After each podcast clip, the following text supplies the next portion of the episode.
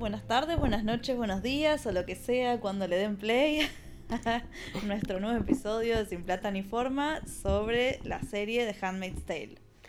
Bueno, hola, ¿qué tal? Estamos acá para, para hablar del episodio 3, eh, Border o Frontera sería el nombre. Y vamos a arrancar por decir que efectivamente la ropa de Hannah tenía algún sentido. Nos, quedamos con, claro, preguntándonos qué color era ese y es la primera pregunta que tira Jun después de, lo que vio que Serena hizo y, mostró, eh, queriendo que Jun lo vea. Sí. Con Hannah vestida de violeta. Sí. Viste que empieza el capítulo y la ves a, a Jun ahí totalmente en shock con la misma ropa, se quedó sentada en el sillón, quién sabe cuánto tiempo, entiendo que, no sé, de la noche a la mañana. Y eh, parece que pasaron unas cuantas horas por lo menos y, y, qué interesante que la primera pregunta sea esa, que es lo que nos estuvimos preguntando todos, ¿no? Eh, que bueno, de qué se trata ese color de ropa y bueno, ahí de repente Moira revela algo que no sabíamos hasta el momento, que es que hay chicas que están trabajando en la frontera de Gilead eh, como parte de la resistencia y, y que bueno, que la posibilidad que ellas tienen de llegar a contactar a Nick, que es lo que Jung quiere hacer, o sea, preguntarle no solo qué significa este color, qué es lo que va a pasar con mi hija y seguramente también buscar que la ayude, que es lo que hace regularmente y lo que vino haciendo Nick hasta ahora, y se la lleva a conocer a este grupo de chicas en la frontera. Eh, ¿Qué o casualidad quiénes eran? que o casualidad eran una por lo menos, eh, era una de las chicas que se recuperaron en el intercambio de prisioneros. Cuando ellos se entregaron a Fred, volvieron unas chicas, esta que parece ser la que dirige la batuta dentro del grupo. Casita, sí. que, era, una Marta, dijo, no, no era una handmaid, había sido una Marta. Sí. Em, y entonces con ella se empiezan a ver la manera de poder comunicarse con Nick para que le explique. Finalmente sucede, finalmente pueden hablar.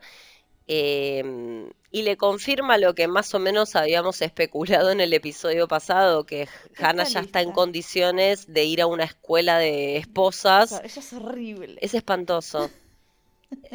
es una cosa feísima. está, lista, ya está lista para ir a prepararse para ser una wife. Y viste que nos confirmaron la edad de Hannah, que esa era otra cosa que habíamos estado debatiendo. 13 era. 12. Ah, perdí. Bueno, sí, pero era nada. No, muy chiquititita. Muy, muy chiquititita. Pero, pero bueno, nada, la, la cuestión es que tienen esta conversación con Jung que está bien que ya hablamos de que Nick no es precisamente el mejor actor de la serie. o que es el peor, en realidad. o que, es el peor, pero mm, como que ellos intentan resolver con algunos flashbacks del encuentro entre Nick y Jun una emoción y un amor que ellos no nos pueden transmitir en la conversación, básicamente. Sí, como para que em, te acuerdes que ellos se amaron. Exacto. Y, crearon un bebé. claro. que también ya me lo olvidé. A Holly y Nicole. Holly Nicole, sí. Em, sí, pero no, no, no me olvidé de su romance también. Es como que quedó en un lado, quedó al costado. Y él además preocupado cuando, ahora vamos a hablar, pero cuando lo ve a Tuelo y qué sé yo, que le dice, no le digas a Jun que me casé. Yo creo que a Jun, como viste que escribí, le chupa huevo, ¿entendés? Ya fue. Pero la mostraron emocionada cuando él le dijo como que estoy ocupado, ahora tengo ocupaciones porque tengo una mujer.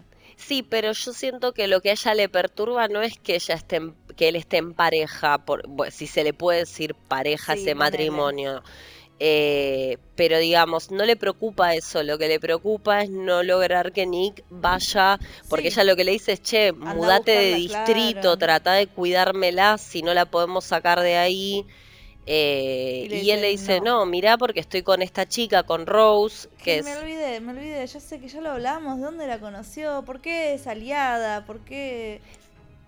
Yo no me acuerdo. yo me lo olvidé. ¿Y por qué? A ver, oyentes, ¿no? Podemos googlear también, pero es más divertido si nos dicen, ¿de dónde salía esta piba?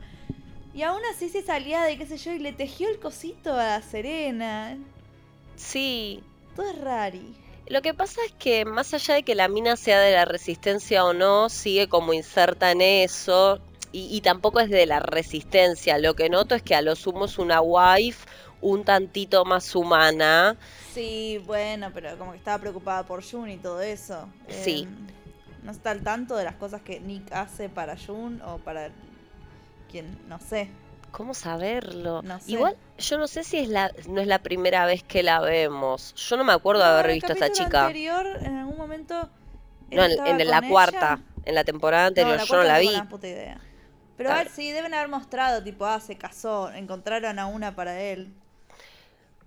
¿Qué sé yo? No, bueno, oyentes, ya que están, si quieren nos pueden contar en el posteo mismo, chicas, ¿saben qué? Esto de lo que no se lo cuenta. Ahí investiguen antes de hacer un podcast, eso no podrían decir. Le podrían poner un poco de más de voluntad.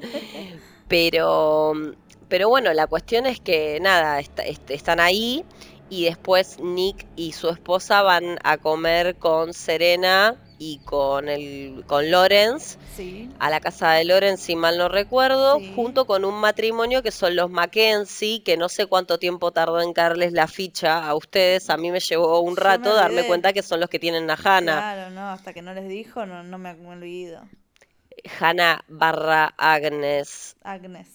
Y en esa cena que bastante incómoda y a Tuelo lo dejan afuera. Sí, le dicen sorry, no, no queremos enemigos o algo así. Hacelo pasar. Dale un café. sí, encerraron en un cuartito, no pasa Claro, pero no, lo dejaron afuera y él se quedó.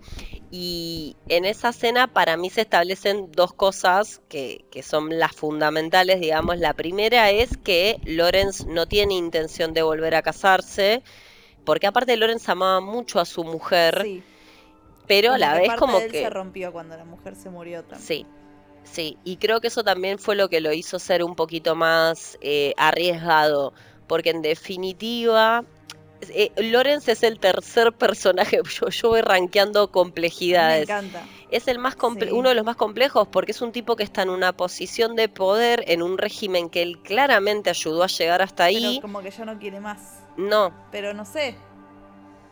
Es que hace mucho hace mucho que no quiere más porque ya ayudaba a chicas a salir y no es rarísimo.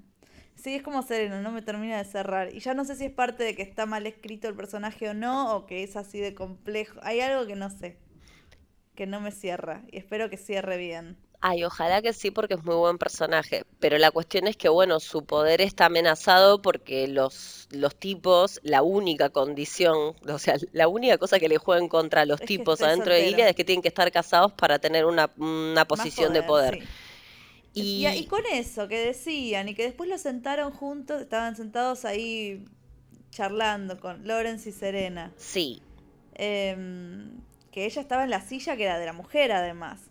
Para mí todo era como que los van a casar, es obvio.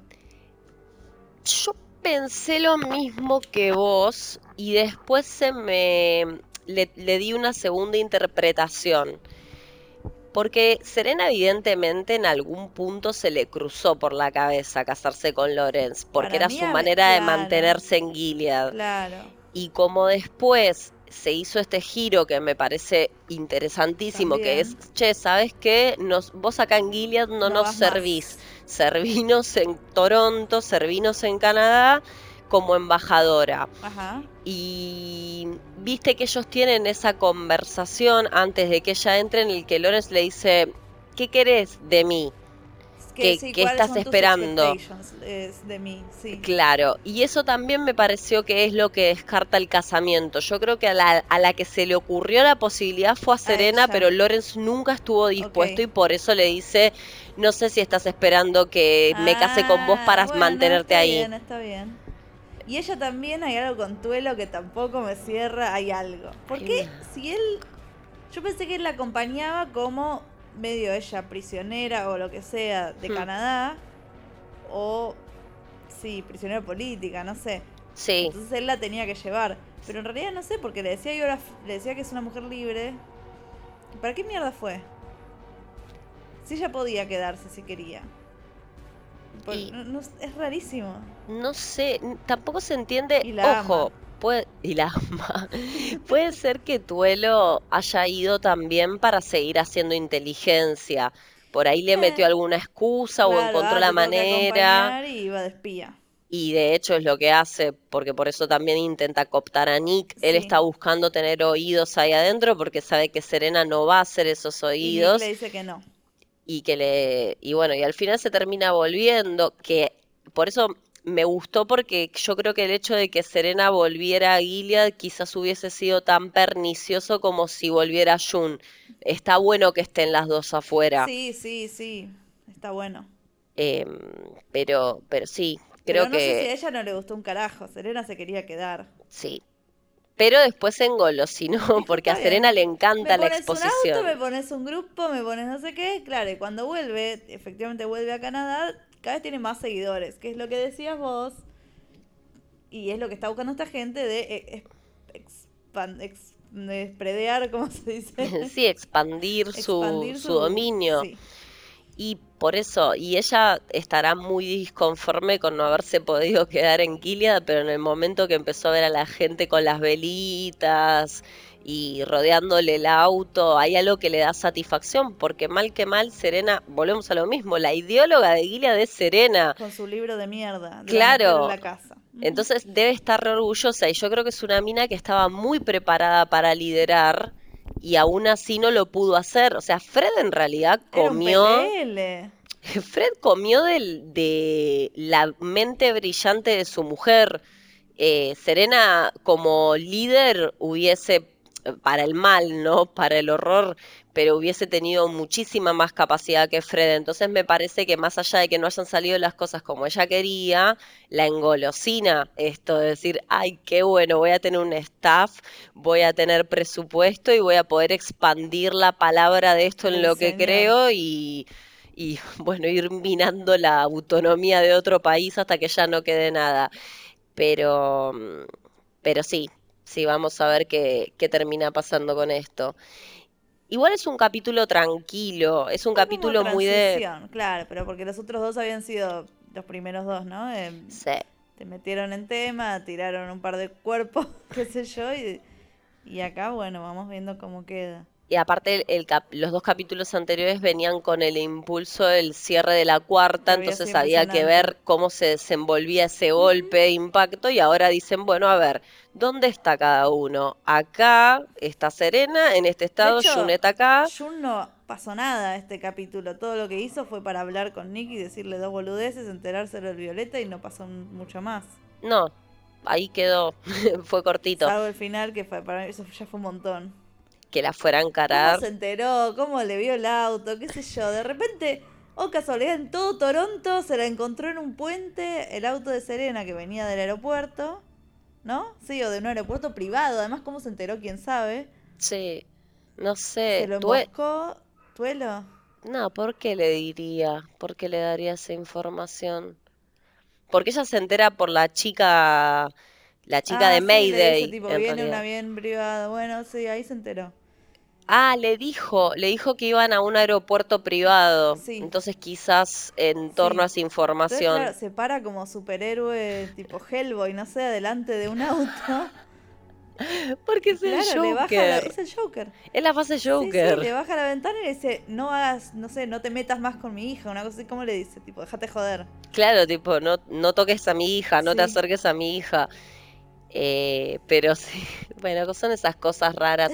Bueno, es, es el capítulo en el que Handmaids nos vuelve a mostrar los vicios que tiene, que es un poco lo que hablamos ayer. Por más que haya tenido dos buenos capítulos excelentes, Sí, hay vicios de la historia que siguen ahí. Como, por No ejemplo, puedo creerlo, sigue viva, nadie se muere, otra que tiene el... el- como que- diría, te lo resumo, porque toda esa gente sigue viva. Es desesperante. O sea, las dos pibas ahí en la cama. Ponele, y ¿sabes qué es lo más gracioso? Ya veo que a Esther la matan y a Janine la dejan Ah, sí, sí, vivir. sí. Sería ya está, ridículo. está bien, qué sé yo. Es lo que decíamos, es como que sin Janine, Lidia no tiene sentido, pero Janine ya no tiene sentido tampoco. Mm. Para mí ya está esos personajes, ya está. Sí, sí, porque aparte ya caes en un recurso como el de llevar a esta mujer a, a la esposa de Putnam, a llevarle a la nena, porque Janine en su momento, No, cuando la nena estaba me, mal de me salud, olvidé, sí, me olvidé todo lo que había pasado. e- es todo como muy reciclado y, y es verdad lo que decís, ya la dinámica Janine tía Lidia no se entiende, No, por más no que nos interesa más, además, ya estamos afuera de no, a menos que la tía Lidia haga algo distinto. ¿Por qué? Porque la tía Lidia siempre fue También esta compleja. mina. Ella está convencida, ella las quiere de una forma retorcida y horrible, pero las quiere a las Sí, chicas. Y mm, esto ya lo entendimos y con Janine ella tiene un vínculo muy especial y muy particular que es como que le saca la parte buena, pero no hace nada con eso la tía Lidia. La tía Lidia sigue siendo funcional al régimen, la tía Lidia sigue cumpliendo con su rol.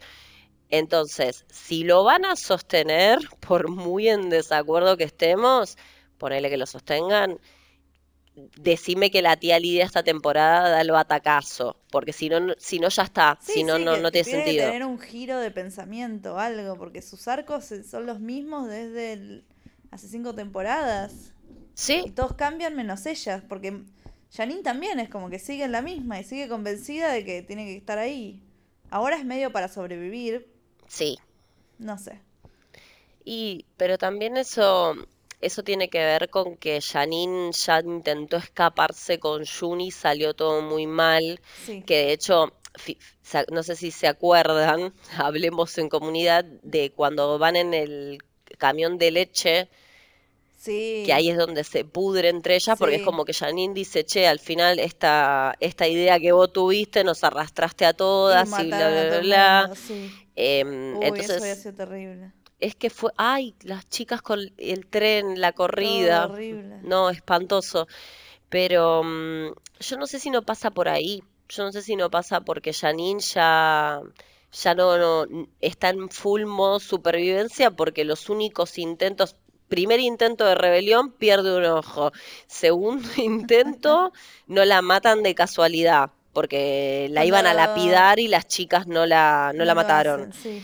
Tercer intento casi muere para un bombardeo sí, cuando se quiere llevar a la piba. cuando se quiere llevar a la piba. Sí. Ahí, ahí es el momento que las chicas se rebelan y no a la cualquier matan. otro personaje lo hubiera matado. Exacto.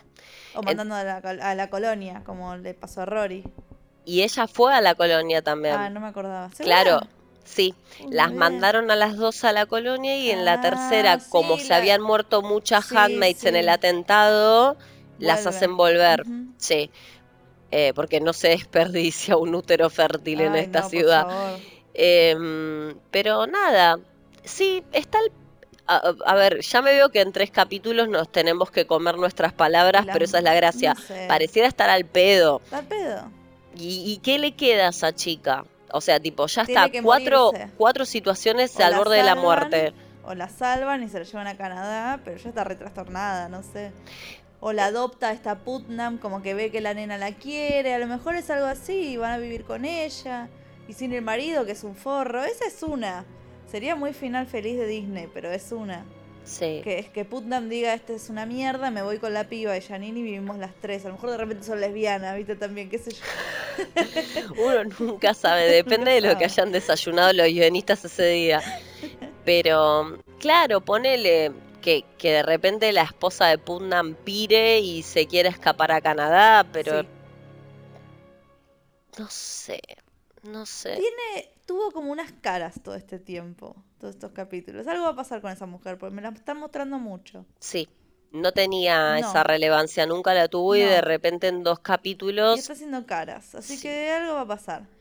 sí. O incluso esa cosa, viste, cuando le dicen en el capítulo anterior eh, que está agradecida por la bendición de la nena y por todas las personas que lo hicieron Sí, le posible. sonrió, sí. Sí, anda a saber qué está pasando en su Mm, sí. cabeza. Yo no creo que haya una compasión hacia, hacia las handmaids de por sí, no No, creo. a Janine. Hay algo que le pasa con Janine, Sí, sí.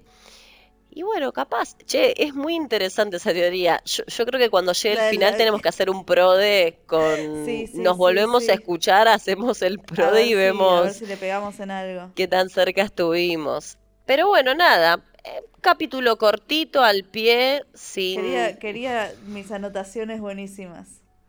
Estaba buscando... Estaba buscando eso, sí, perdón, pero yo me voy indignando y voy haciendo anotaciones. Uno, cuando la piba la presenta y le dice, hola, ella es Moira y ella es June Osborne. Moira es, es tipo Cher, Madonna, no, no hay apellido. O, tenía, no me acuerdo si lo supimos alguna vez, pero decir Moira y June. Ya sé que June Osborne es un personaje. ¿no? Porque es conocida ya mundialmente, qué sé yo, pero no sé.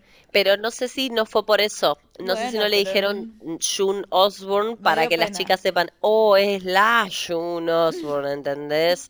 Porque no sé qué tanta gente le dio la cara, en realidad. Sí.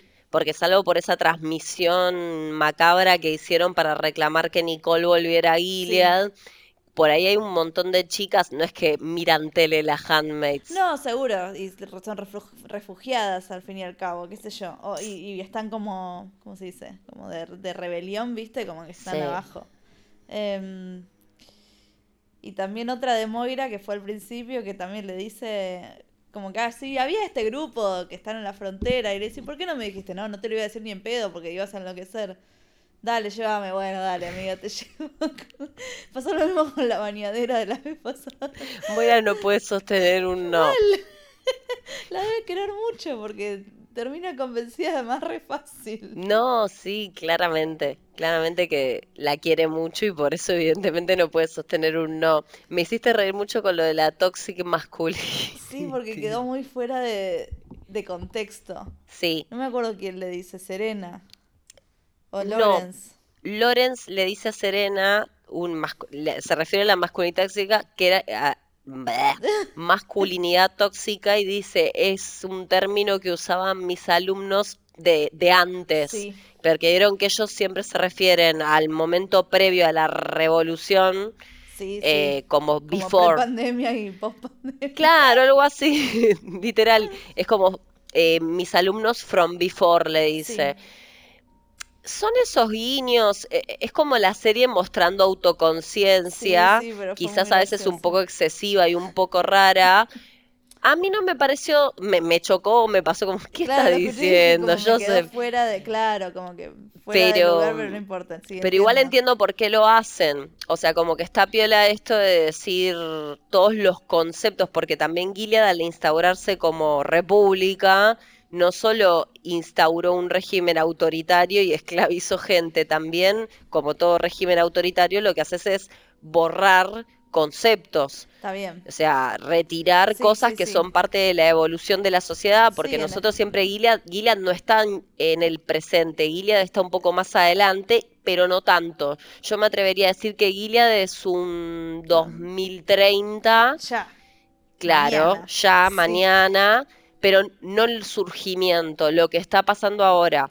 Claro. Yo diría como que ellos ubican el suceso de Gilead en, un momento cercano al 2020, 2022. Sí, sí, de hecho creo que estaba ubicado, decían fechas. Ah, sí. Creo que la serie empieza cuando está en el la serie que es 2017. Sí. Me parece que ahí empieza la cuando le sacan las tarjetas de crédito y esas cosas que te van mostrando antes de esas cosas. Sí. Por eso. Entonces tiene sentido, tiene sentido que, se refiere a ese término, pero bueno, no deja de ser súper, súper raro. Y después mi otra anotación es que Nick está vigilado. Claramente alguien, que es este Mackenzie y alguien más, sospecha algo de Nick. Sí. Y ya toda la movida de las handmaids, del Mayday y lo que sea, lo llaman a la casa. Sí, es bastante Ese ridículo. Está pinchado y eso va a se van a dar cuenta que habló con Jun y algo va a pasar. Y el nivel de estúpido. Habla en código, decir te llamo un público, no sé. Claro, eh, pero son esas, esas cosas Nick es uno de los personajes que además de estar mal actuado, evidentemente está un poco mal escrito, porque es un tipo que es muy pillo para algunas cosas. Pero porque... se ve que sea pillo, pero supuestamente es pillo. Supuestamente es pillo, claro, Ellos te dan a entender con la fuga de Jun y con las cosas que arregla que el tipo es un chavo muy inteligente que organiza las cosas. Y en realidad me da la sensación de que, por ejemplo, todo lo que pasó con la entrega de Fred la Sí. logran por Lawrence, no por Nick. me parece que Nick no. Como que Nick sabe operar, Nick sabe Claro. hacer cosas que se le ocurren a otro y tenerlo como un sidekick, ¿viste? Sí. Pero no me da la sensación de que sea un chabón capaz de elaborar tantas cosas. Ahora, de ahí a que sea tan estúpido de hablar con Jun desde el teléfono de la casa, bueno, No no sé. sé, chicas, nada deja de sorprenderme. Eh, Chicas. Chicas, chicas, todo bien. No sé si tengo algo más. Em, quería ver a ver si estaba la descripción del capítulo que viene, a ver si chusmeamos un poco, aunque sea. Si tenemos teorías. Se llama Dear Offred. Ala, le va a escribir, mierda. la va a contactar. La va a contactar. No hay, no hay sinopsis todavía. La va a contactar porque yo creo que la Serena. única persona que tiene el nivel de cinismo de escribirle diciéndole Dear Offred es Serena. Claro. No, no. Serena está por parir. Le Sí. dijo que le quedaban uno o dos meses, dijo algo así. Sí, Que también no se puede viajar en avión con esa panza, pero no importa. fijamos demencia. Pero por ahí como en un avión no privado. esas boludeces, ¿qué me importa? No, Sí, igual. sé pa- ¿Por qué, por qué Em. hacemos esto? Porque somos las que piensan todas esas boludeces. ¿Por qué terminas grabando un podcast? Porque sos la que piensa en esas boludeces. ¿Y qué es el suéter? Pusiste el El suéter. suéter, eso que le, le, mm, tejió la mujer de Nick a Serena. Ah, para el bebé. Sí, Nah, yo creo que eso debe ser tipo, nada. una cosa. Em, y Esposas la y mujer esposas. de Nick es una mina de un, es la hija de un importante. Sí, Que por eso se supone que Nick ascendió tan rápido. sí. Eh, qué sé yo, eso se verá, porque Mackenzie, que es amigo de la familia de ella, viste que le dijo como guarda con Rose, Sí. porque es amiga de la familia, la queremos mucho.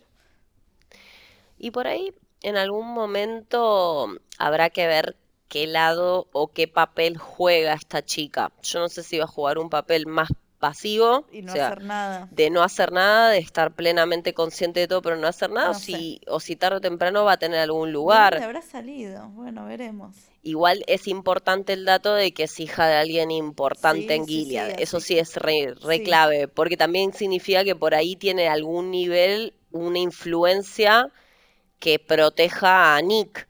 Sí. ¿O no? Porque a las mujeres no las escuchan en este no, lugar. no, pero es la hija de, a lo mejor sí. Claro. Rose Blaine. No sé, ahora vemos. Ya En nos fin. vamos a enterar. Ya nos enteraremos, por favor, coméntenos. Sí, dejen toda, toda teoría, toda idea que tengan, porque está buenísimo. Eh, sigue siendo una serie con mucho para pensar, más allá de que tenga estos, estas cosas raras. Está bueno, o sea, del lado narrativo y qué sé yo, esto de que pueda salir eh, la palabra del Señor desde Gilead hasta el mundo. Sí, Eso como que me parece que es el lado más interesante y cómo pueden llegar a hacer otra temporada.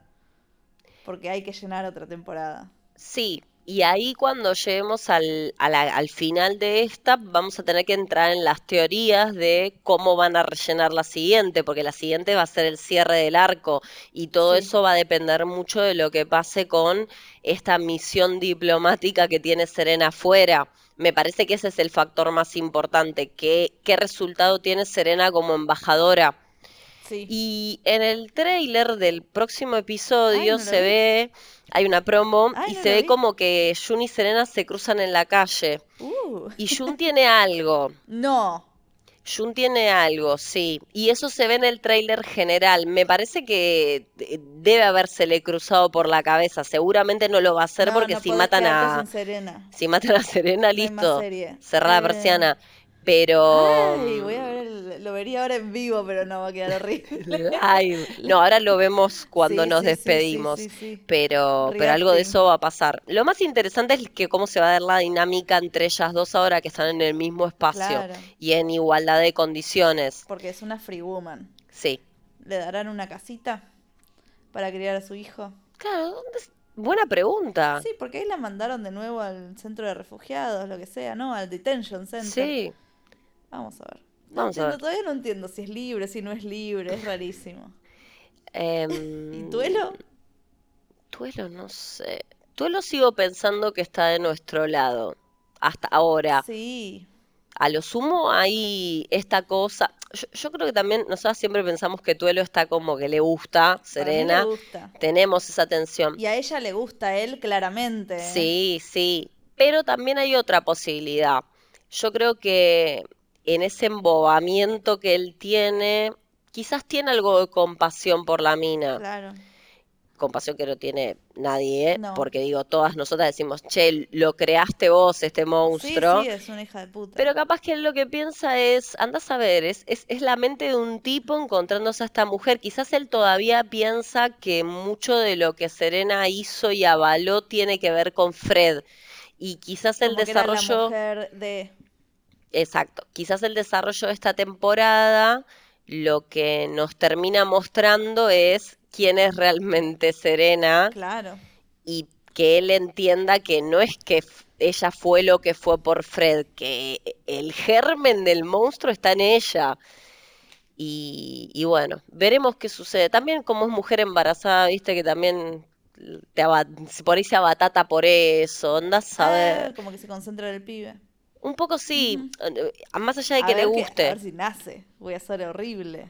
Julieta. No, porque si no llegan a ser el pibe, le va a pirar la cabeza y va a querer recuperar a Nicole y ahí sí. Y todo puede ser. Y ahí se arma.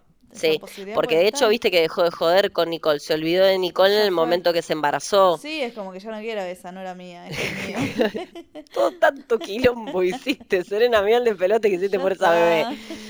Eh, y ahora no la querés, ahora me lo devolvés. Pero, pero bueno, veremos, veremos qué nos depara. Nos quedamos acá. Nos quedamos acá. Y hablamos la próxima semana, no sé cuándo, pero lo vamos a tener. La próxima semana nos vamos a encontrar en algún momentito que tengamos. Así que ustedes esperen, que les vamos a estar contando, lo vamos a estar anunciando. Eh, para los que están viniendo por primera vez, Simple Tan Informa es un podcast que tenemos nosotras con Lucía, mi amiga, y Series en Instagram. Yo soy Juli que soy monita con navaja, pero no me busquen porque no hago contenido por ahí. Así si que... quieren contactarla, decirle algo, eso, nada. Pero van a saber que, que soy yo y después estamos con otras dos mujeres brillantes, arroba cata de series.